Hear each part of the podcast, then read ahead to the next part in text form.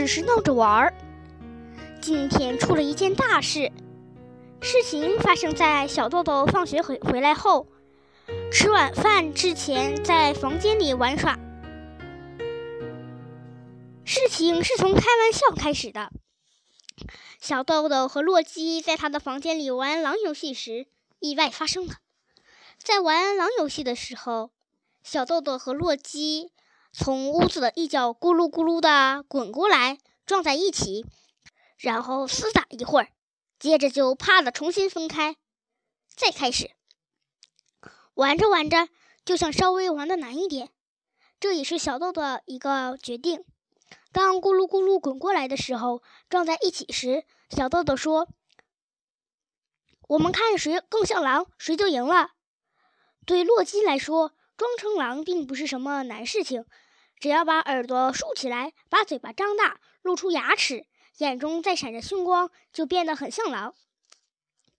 小豆豆要装成狼却很费劲儿，他要把两只手放到头顶，装成耳朵。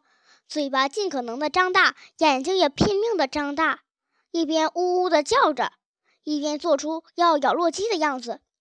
洛基一开始装的非常好，可是他毕竟还没有长大，玩着玩着就分不清开玩笑和动真格的界限了。突然，他不是闹着玩，而是真的咬了下去。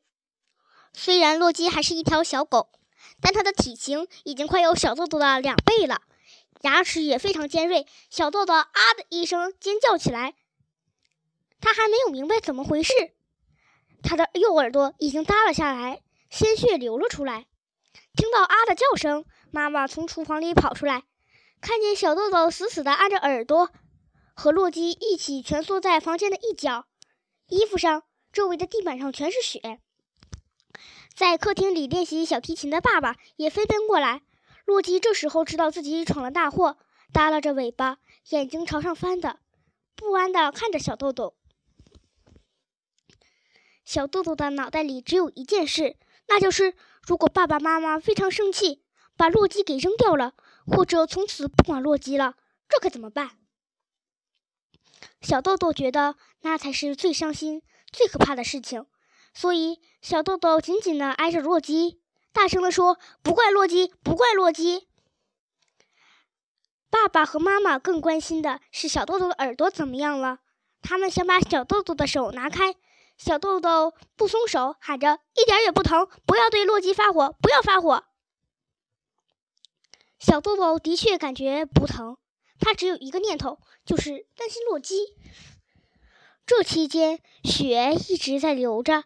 爸爸和妈妈终于明白这是被洛基咬的，答应不怪洛基。小豆豆把手松开，妈妈看到他的耳朵，惊叫起来。接着由妈妈带路，爸爸抱着小豆豆去耳科看医生。总算是治疗及时，运气也好，耳朵总能长回原来的样子。爸爸妈妈放下心来，小豆豆还是非常担心。不知道爸爸妈妈会不会遵守不怪洛基的诺言？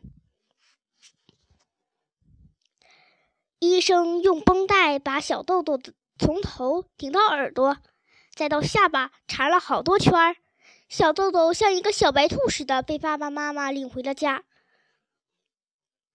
爸爸许诺过不怪洛基，但他总得教训洛基几句，未免太不像话了。可妈妈用眼神示意。已经答应了，爸爸才勉强忍住了。小豆豆急着告诉洛基：“没事了，已经没有人生气了。”急急忙忙的跑到屋里，可是却不见洛基的影子。小豆豆哭起来。在医院那里，小豆豆拼命忍着没有哭，他怕自己一哭，洛基就会受到责备。但现在，他一边哭一边呼唤着洛基。洛基，你在哪里？叫了几遍，小小豆豆已经沾满泪水的脸又露出了笑容。原来洛基那茶色的脊背正一点点的从沙发后面露出来。